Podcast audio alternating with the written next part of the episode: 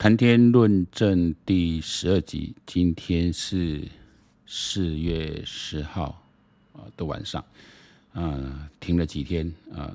最近这几天，当然整个国际事件啊，还聚焦还是在呃俄乌战争，还是我说的乌克兰保卫战这一段。那现在看起来呢，应该会不会在基辅进行决战？因为俄军基本上已经呃撤出了。那会呃比较大的说法啊，根据乌克兰总统泽伦斯基的说法是说，应该是回到乌东区顿巴斯那边去做一个呃，可能在那边做最后决战。那当然，这个战场上啊啊，是说兵法者奇阵之变嘛。那也许最后不是在乌东决战，是在乌北有可能哦，这靠近俄罗斯边界的地方，这两块地方都是有可能。那乌乌南的地方，就原来克里米亚那那个地方，因为基本上，呃，可能在切那边的补给线也有点远，然后他们海军又靠近不了，所以我觉得往乌东站啊。那但我觉得俄罗斯，呃，目前普京现在想法应该是要打一个可以交代的过去的一个战役，做最后的一个啊，等给自己一个台阶下。那乌克兰如果之后在谈判桌上，取得更好筹码，那当然这个是哦绝对不能输的。那我想乌克兰战争哦，这个绝对可以给我们哦之后的呃，我们在整个包括我们说战略的思维啊，包括整个国际政治都很大的改变。但如果说普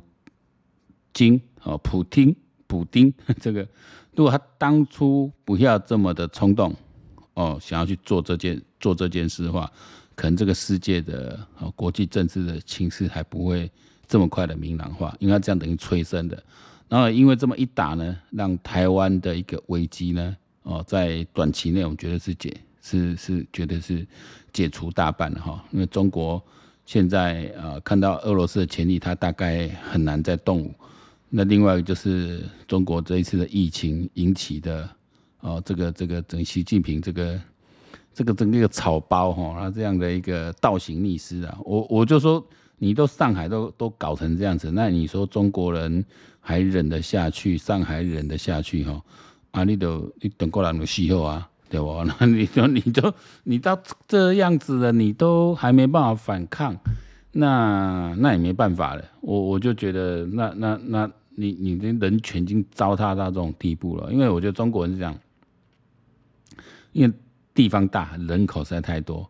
那在大城市的人大概都认为自己是既得利益阶阶级嘛。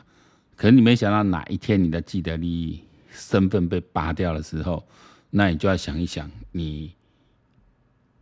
就我那天看到一句话蛮好，就中国人讲一句话说：每次听到中方不计一切代价，都以为自己是中方，现在才知道原来你不是中方，你是代价。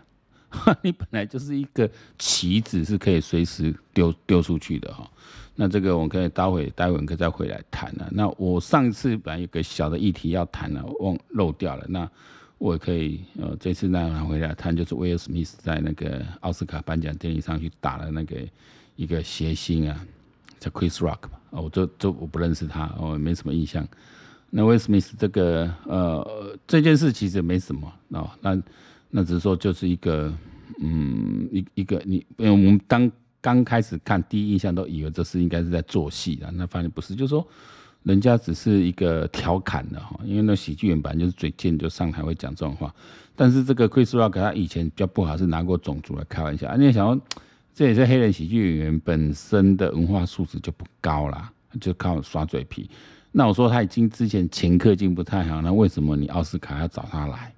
那奥斯卡特别去强调这种呃种族的平等，就希望让多让黑人有有有机会露脸啊。这个当然是我觉得这是好事啦哦。但是亚洲人呢哦，但就今年来讲，本来我觉得今年奥斯卡很一件很很开心的事是说，呃，那个村根据村上春树小说改编的日本电影呢，应该是《Drive My Car》嘛，哦，在车上啊得到最佳的国际电影。那这个。这个电影评价是蛮高，虽然听说是比较日日日式的，就是它是时间很长，然后故事又蛮平淡的这样子，哦，是需要深度主角。但是我说，呃，能够以奥以村上春树的小说为蓝本，然后去改改编的，应该改编幅度应该蛮大的啦。因为在车上其实一个我我是村上的粉丝哦，所以大家都看这呃 Drive My Drive My Car，它其实蛮短的一个短片，它是把呃其他短片一起一起合并起来，然后加了蛮多字那个导演啊就编导他自己的一些呃想法去串接哦，这版是一个很值得的。很值得大书特书的哈的的一个好事情，特别是对村上粉丝，对于哦文学有一些偏爱的，就就被威尔史密斯这一这一巴掌哈，整个风向带掉。那我会谈这件事是说，我一开始看这件事是发现台湾人，包括我有个同学是嫁去美国的女生，然后嫁去美国，嫁给老外啊，嫁去美国，我看她也都蛮自认为自己是能够融合东西方文化，就我看她第一时间就 po 出来说，我打得好哦，这侮辱女性啊怎样？哦，这个法律有个基本的原则，就是比例原则。比例原则大家应该都知道，就是就就是就是每一个敲鬼嘛，就是说人家用话来调侃你，你顶多用你你说你在台下干掉他三字经，或直接怒骂他，哦，那我觉得就算了，那这样子觉得你比较没风度。你上去揍人家一拳，哦，那反而变成那个喜剧演员他。他蛮有风度的，他也没有回嘴，怎样？继续把他工作做完。然后之后他也说啊，他不对啊，怎样？他也说啊，他对不起啦，因为他也不知道他老婆是生了病才掉发，也可能。那这个只可能，我我觉得都可能是自己脱罪之词，因为那个你那个剧本一定是先写的嘛，那你怎会不知道？而且而且他的老婆是也是蛮多，应该也不是说呃，就是。就就不是就就不是蛮隐秘的事情了，所以你应该你说你拿人家这个来调侃，那你说不知道他是生病关系，我觉得这都真真假假。但我觉得重点是说他们的艺人之间怎么样是没什么好深究。那我说重点是说，我们来看这件事情怎么去喊好呢？哦，那我后来看美国，因为我我我自己 IG 上是有追一些美国的一般庶民啊，通常都退伍军人这样，我在看他们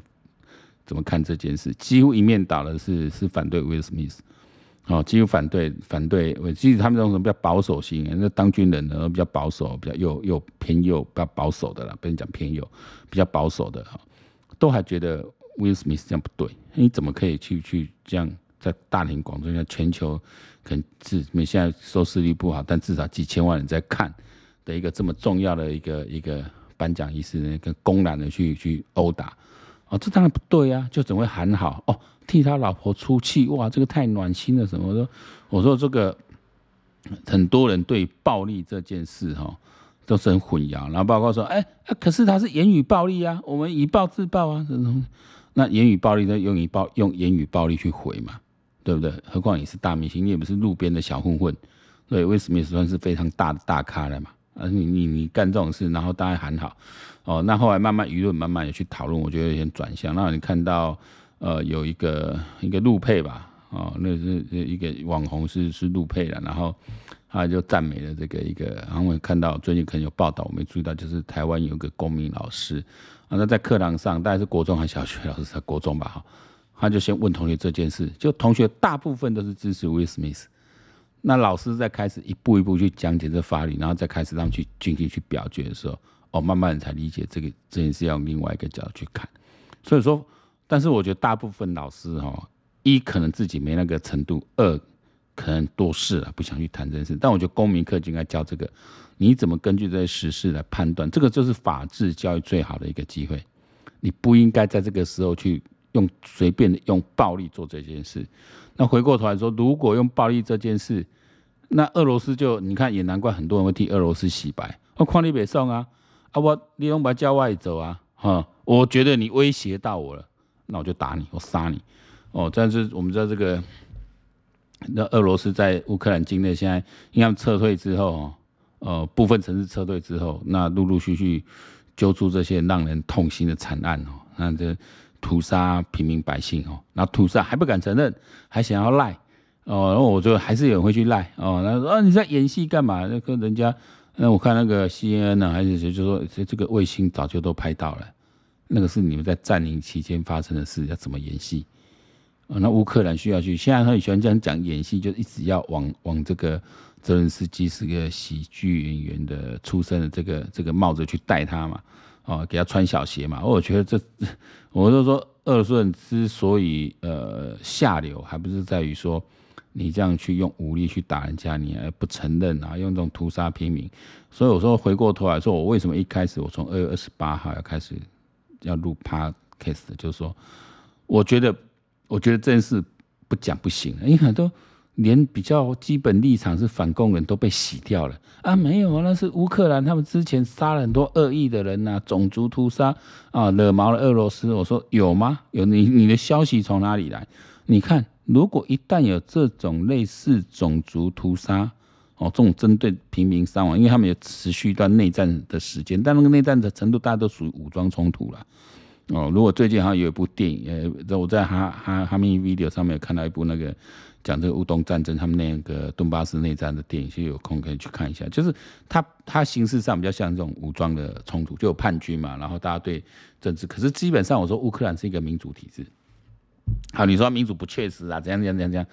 那你的乌东那两个省，你后面有俄罗斯撑腰嘛？俄罗斯是联合国常任理事国，什么人权委员会国？那当然可以告俄罗斯啊。结果俄罗斯在不准人家进去调查，表示你在骗人的嘛？你你你你就拿不出证据，也不准人家调查，然后就在讲这件事，讲这件事，讲久变成真，讲讲久变真。所以说。共产党虽然是在苏联，呃，是在垮台，然后变成俄罗斯，可是你看，像俄罗斯掌权这些，基本上都共产党出身，哎，差不多那个那个那个造势大人就那个样子。那你看俄罗斯军队这种军纪也好，包括他们也去奸杀了那个乌克兰，你看，你俄罗斯就是史上最恶之军人哈，哦，他们在柏林当初在德国人吃很大的亏，然后中国东北也是啊，那是是无所不奸啊，这这个。就是一个蛮，我觉得你讲起来就是一个像战斗民族，其实就是说，其实还是基本上是一个还蛮野蛮的民族啊。就那种这个跟呃，因为一般西方国家，我们知道他们道德是基于宗教哦，因为这是他们的道德教育是基于他们宗教。那你这个共产党，你你你是是无神论者，他们基本上没有没有宗教就没有什么纪律。那在早期呃更早期时代，他们本来就是一个。开化比较慢的一点说，虽然俄罗斯也是产生非常多伟大文学家，很多非常多艺术家，可是这种哦，那种他们的军队的这个这个传统是不好。你相对于哦，虽然说纳粹那呃德国纳粹当初做那么多残忍事，可是纳粹不等于，大家不能把纳粹等于德国军队哦。其实德国的军队，德国国防军是维系他们日耳曼军队这个哦。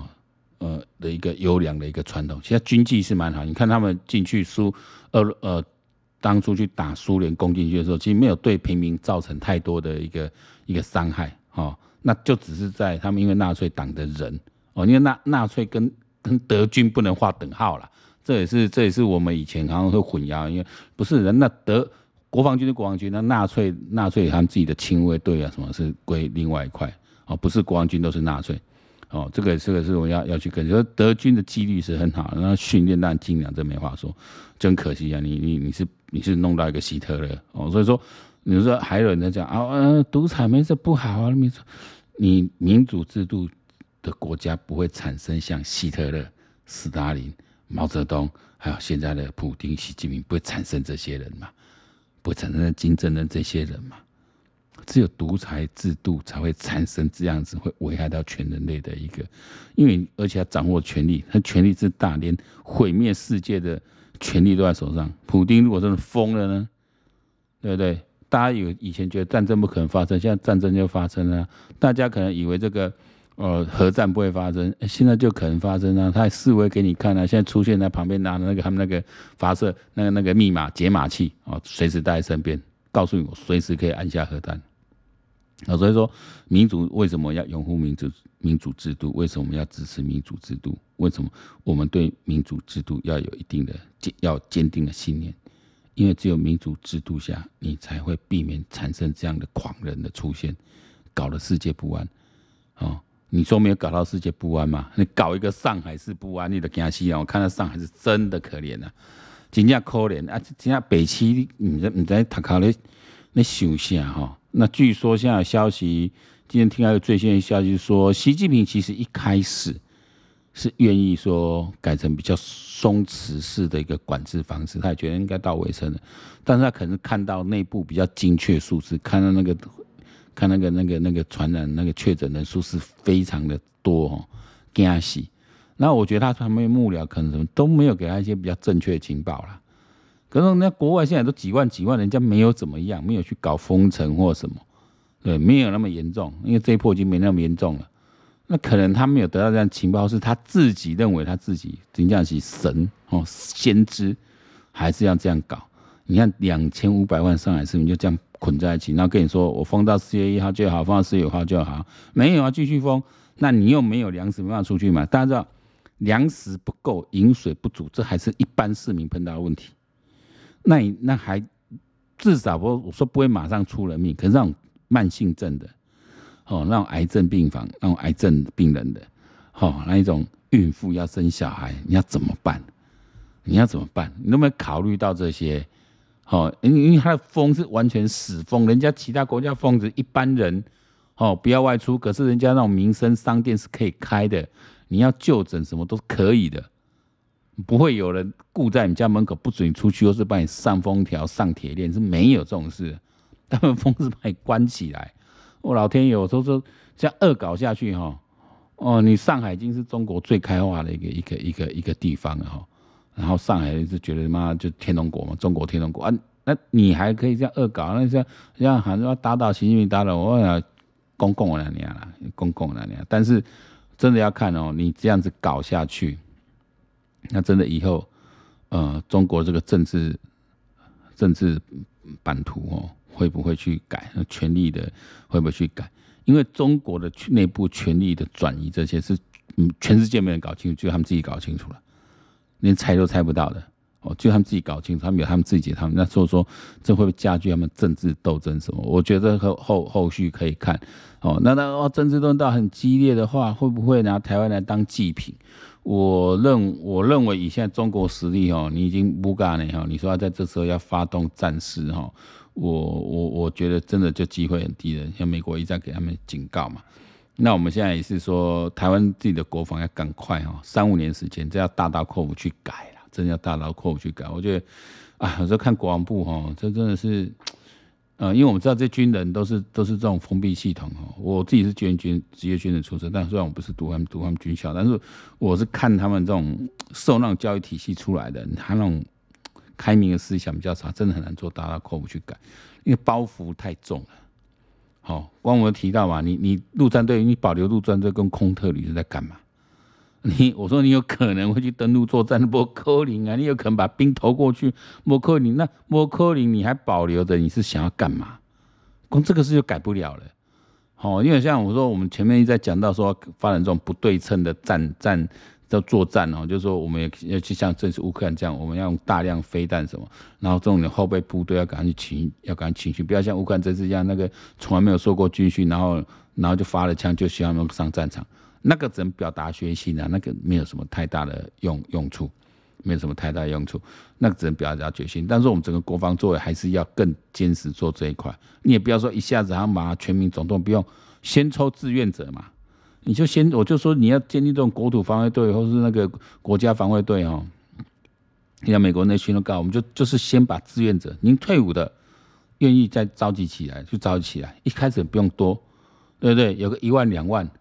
这个之后慢慢去去扩大，这个之后撒在各城市里面，对对？那枪就让你带回家了，没子弹没关系，枪就让你带回家了，或是你枪就放在当地的的的的那枪让你带回家，因为枪支要保养了，哦，那你每每次要要要要去要去要去那个部队哦，都每次要去部队集训的时候，就就你就带着武器出门，哦，那子弹没有放在家。啊，放在派出所，啊，临时战事的时候去，或是成立一个像宪兵队啊这种地方，可以去，可以去做做一个这种这种弹药储存的地方啊，那个就快速反应就很快了。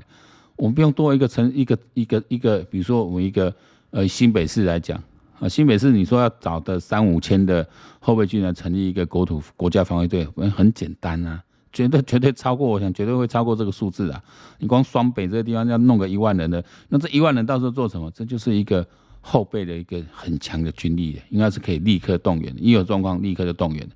对，马上作为我们前线正规军的后备，哦，然后你平时每周就是要做训练，哦，每周一次，一个一个一个月至少三次，然后不断的去就在去操练，然后一步一步带进来，啊，这批志愿军，国家不用付你费用，但是国家给你装备，对，那装备让你带回家，那你自己要去保养它，每周来要要要检查你的装备。我觉得这样子哈，也因为我说为什么要这样，这样是一个荣誉感，就让这些人有个有个荣誉感。哦，啊，那你说这啊，这这陈鼎雄，因为人家瑞士啊、瑞典都是这样子，嗯，请我的炸等呀，以色列是请我的炸等呀，对啊，这个才这个，我觉得这才，但就是说要不做第一第一步要做到，觉得可以有待商榷，但是一定要慢慢发展这种这种这种体系出来。然后我们，你说我们要变成一个刺猬岛，没错。那你说，那那我们现在又买 M，我们没有买 M1 战车干嘛？我们有那么多阿帕奇也干嘛？那么贵？但是我们考虑说，我们主要是守势作为嘛。要防嘛？你飞弹来，我要办法打你；飞机来，我办法打你；要空降来，我办法用飞弹。几乎大家都这里都是要用飞弹了。你要你要登陆也是嘛？我们现在战车基本上就当舰炮，都是当岸炮了。哦，都是推到岸边去做滩头决战，其实属于反登陆作战在用的。哦，那如果说登你打不过人，往往后撤退的话，他其实还可以在在平面陆地上跟我们的。呃，反装甲部队哦，就是这种飞弹部队一那种那种那种监射飞弹的那种队伍一起一起去防他们的攻击。因为你现在战争来讲，他他都到进地面作战，掏紧一顶兄弟装甲部队嘛，因为炮也不会运上那么多嘛，就靠装甲部队嘛。那假设我们退到这一步的话，你这时候当然要靠，还是要再撑时间啊，靠外援力量嘛。那这那这时候我们还是要反击的，就像这乌克兰这样子，前面都带走，现在要跟做决战，我们还是要攻击力量，所以我们还是要保留一。部分的一个攻击力一样，但是不能去完全压在那一块。我就说，你空特部，你陆战队，你就改成一个特种部队，就是作为一个决战用的一个一个精锐部队嘛。然后我们后面有其他层的部队在一层一层在在在拱着。我、这个这就是就是一个全民作战的概念。哦啊，你像乌克兰这样，他你到最后他还是要去做地面决战嘛，你还是要把想办法把装甲车调出来，你想办法还是要战斗机飞机。所以说。之前像呃吴一龙跟李启明他们在自己在推这个出来，说整个后备军力要去调整，这其实是美国人是这样来要求，这样来讲。美国人在讲你们后备军力要动起来，其实就从乌克兰这次看就很清楚。可是你看现役的这些将领，我们都不能接受的。我就是要买这些大坦克，我就要买这些嘛攻击直升机。对不对？公共派天来急用啊要个这啊，这个是个利益的大饼啊。但是我说这个真的就需要，呃，我我我觉得需要更高层啊，总统也也要出来要主持这样一个，要更正，要更重视这件事啊。哦，针对国防这一块，可能要要赶快召开这样的一个国防改革会议，好好明定下来去去更改。你希望军方自己去改很难，牵涉太多包袱，太多利益，谁也不想得罪谁。哦，我今天我就觉得大概是这样子。然后最近台湾政坛一些事啊，我说柯文哲也是在，我现在不太想想讲这个这个烂咖。我说到现在还有人要穿那个民众党的衣服，我跟你他打个派呀，是吗？赖先生说把你家狗关了，我觉得这就是一个没有文化素养，然后没有政治素养，然后讲话最贱的一个高阶技术工人，就这样，他就是个医生，然后就也没他，你说他是很厉害医生，那根本就是不能进外科手外科手术房了，那只能待急诊室的。我这里不是说瞧不起急诊医生，就是说，那你作为一个台大医的外科医生，你去做你你去做急诊室，表示你当初在排比当中你就不是最顶尖的。那在我们跟我们一般人比起来，当然是非常的顶尖的嘛。跟一般医生比，你也是非常顶尖。你看，算是他因为被挤到后面去，所以我觉得他就是那种心理的那种作祟。因为听说。听说那种急诊室的那个那个医生是好像在待在地下室的，就是是一点委屈这样哦。哎，我们急诊室当然做很多贡献，但是你柯文哲把把这个那种自己那种，我觉得他真是把自己职涯上这种委屈，然后这样变成他这种人格，把造成这种人格扭扭曲哦。所以这个这个党真的就 就这么就是个烂党哦。我就你说国民党烂哦，我我觉得我觉得他还算是有个传统的政党那。那这个民众党是烂哦，因为因为他就一个头，就个柯文哲，然后，哎，你怎么会认这种当老大？我就很奇怪，因为我朋友中是有人去，去去去去去民 去民众党里面担任干部了。我现在他个叛逆，因为现在一世人跳哈啊跳个跳个变，就是说，哎，听曹兴诚在讲这句话蛮有道理，说聪明、知识都不等于智慧啊，智慧是一个态度啊。我他讲是态度，那我认为智慧就是一个价值判断系统。哦然后你根据你自己的价值判断系统去决定你的作为。我们就可以来根据你做的这个作为来判断你是不是一个有智慧的人。你看泽伦斯基就是一个智慧的人，他也可以跑啊，他可以绕跑啊，带着家人小孩跑，没人会讲他什么俄罗斯大军压境，对不对？对，那就就就他就就变成历史上一个灰烬而已，没没人会说什么。换作是你撑得下去吗？可人家就撑，人家就跟下去了。那你看梅克，本来大家就觉得不错，梅克，你看你把德德国搞得这么亲俄罗斯，到现在呢，德国屁也不敢帮他放一个。那你看英国首相说江水那看起来袅袅的，Boris 那个这样 Boris Johnson 看起来袅袅，就你看现在好几个欧盟的说全部都跑到基辅去，就展现这个勇气啊！所以人家有时候你要当到那个那个那个位置哈，因为我现在前进到基辅去，前本来前面只是他们几个周边国家的一些领袖，现在连到英国都飞过去了，然后现在你看马克龙对不对，在那边想要拉拢俄罗斯，觉得觉得自己法国很多法国人是。我很病态，他妈觉得这明明就没落了，然后觉得自己很厉害，然后想要那么靠自己外交那边周转，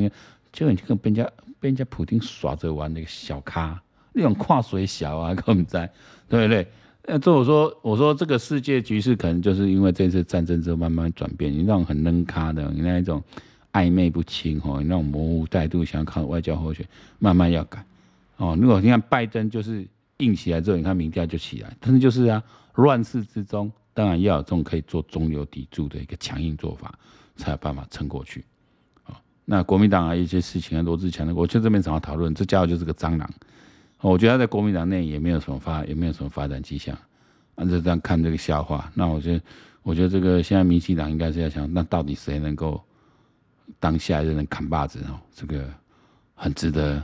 这这，但到底你说我要支持谁？不知道。哦，这这这这个会变成变成。呃，民民进现在反正我觉得下一局 国民党也是没什么机会了哈。那民进党到底要谁来，谁能够出现呢？是赖清德还是谁？哦，我觉得呃，我们很期待啊。我至少要你说，至少不要输给小英啊。哦，不要不要不要卖卖做输啊，小英。我觉得现在台面上几个民进党政治看起来是都还应该还行啊。要意志要够意志够坚定，带领台湾继续走过未来的困局。哦，那要更敢于大刀阔斧的去改革，哦，没有慢慢来的，好，那中国这边继续观察，你说上海这样搞到这样，你说乌克兰战争打到这样四十六天了哦，也慢慢的好像看起来有进入尾声的机会，那中国这个这个疫情一这样一搞下去，到底能不能收场呢？我们只能说天佑台湾了，好在哦没有出，我们这没有出一个像嘛习近平这种咖，但你回过头来想想看，如果当年真的。韩国瑜赢了蔡英文，如果当年是朱立伦赢了蔡英文，那会是多惨啊！所以民主制度这样，当人民握有权力的时候，你要不要非常的珍惜你手上的那个权利呢？好，今天节目就到这里，谈天论政，我是谈天，下一期见。